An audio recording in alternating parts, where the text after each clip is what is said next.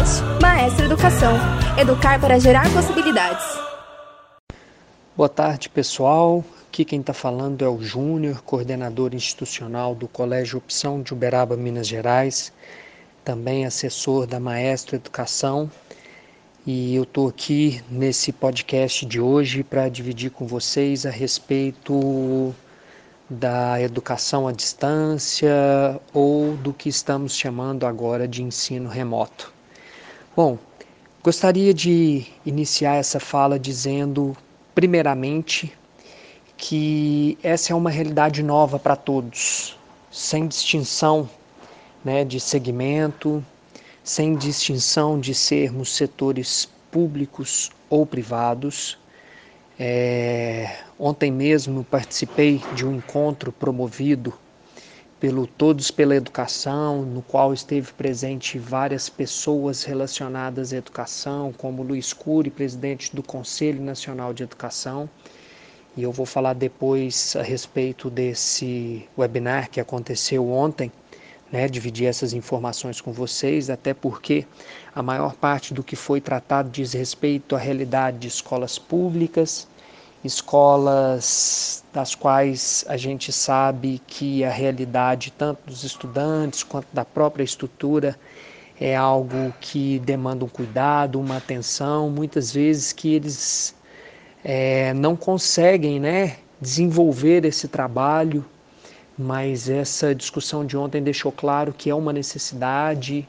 a respeito de como se preparar para isso até porque já entrando num outro tópico, né, em função da atual situação e já flexibilizado pela maior parte dos estados, né, e que o próprio, próprio Ministério da Educação já se manifestou sobre essa questão da necessidade circunstancial da utilização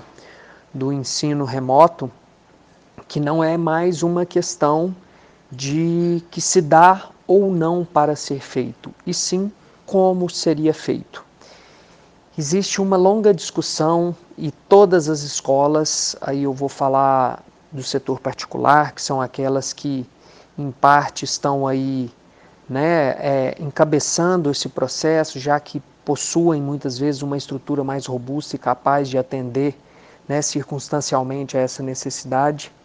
e que todas estão tendo que ajustar processos, uma vez que se a gente olhar, nós estamos aí a praticamente, se a gente for generalizar a maior parte das escolas, com seis dias de ensino remoto. E como todo processo que se inicia, é necessário que ajustes sejam feitos.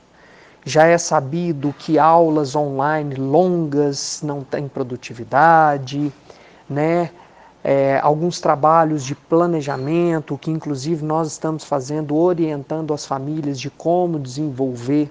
com os estudantes é necessário que seja transparente, que fique bem claro como as ações devem acontecer, uma vez que os pais podem confundir que eles estão fazendo o papel do professor, mas o papel do professor ele não é substituído e precisa ser encontrado uma forma do professor trazer esse suporte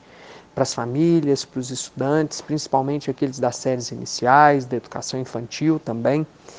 Então estamos em momentos de ajuste momentos de apaziguarmos os ânimos, termos uma, um diálogo empático, para que juntos a gente consiga construir uma realidade sustentável. E essa realidade ela é uma realidade presente para todos. Nós estamos no momento em que essa tecnologia, eu estou trazendo essa questão do ensino remoto como uma tecnologia, assim como o livro didático é uma tecnologia, assim como outras tecnologias sempre foram utilizadas, é uma nova tecnologia a ser empregada no desenvolvimento do trabalho educacional, no desenvolvimento pedagógico dos nossos estudantes. Uma coisa é fato, sabemos que muitas vezes a intencionalidade pedagógica ela não poderia ser atingida na sua plenitude. Por quê? Porque nós sabemos que a realidade geral é de que a maior parte das escolas ainda não se adequaram completamente ao desenvolvimento de habilidades e competências previstos pela BNCC, um documento que é normativo e que é lei. Ainda assim, na reunião de ontem, o próprio Conselho Nacional e as outras entidades que estiveram presentes deixaram evidente a importância da manutenção de atividades, mesmo que elas não sigam um processo linear de construção de habilidades e competências, mas para que as crianças tenham ritmo, para que as crianças e os adolescentes não percam a fluidez no processo de ensino e aprendizagem. Porém, analisando pessoalmente aquilo que vem sendo desenvolvido na nossa instituição, nós enxergamos que é completamente plausível que exista a construção de um trabalho com intencionalidade pedagógica e que enxergamos existir essa necessidade para que a gente tenha uma sequência de trabalho. E aí, obviamente, as estratégias elas variam ao infinito, uma vez que cada escola precisará adotar uma estratégia para que isso seja atendido.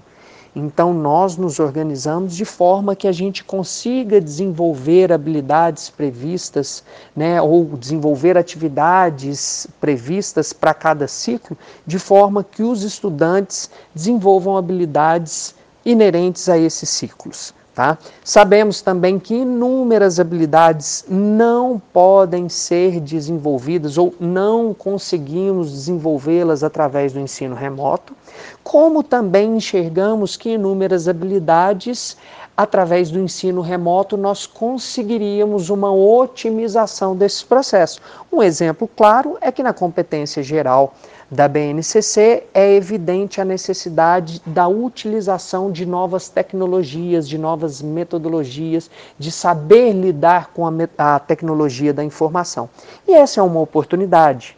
já que nós temos jovens, crianças que já de certa forma são familiarizados através dos jogos online, né, já conseguem se organizar em rede, ter acesso a essas tecnologias, porém isso precisa ser orientado agora orientado para um trabalho do qual vai demandar certa autonomia, que também é uma habilidade que precisa ser desenvolvida e uma competência atingida, organização. Então, nós enxergamos que é um momento muito oportuno para que a gente consiga construir um processo verdadeiramente sustentável, porém também não tapamos o sol com a peneira, compreendendo que é um momento de angústia para a maior parte das pessoas, uma vez que nós estamos diante de uma situação que é nova para todos. Nesse sentido, é imprescindível que nós tenhamos coerência nos nossos diálogos, uma abordagem pacífica, lucidez na construção desses processos e que estejamos abertos para rever de forma permanente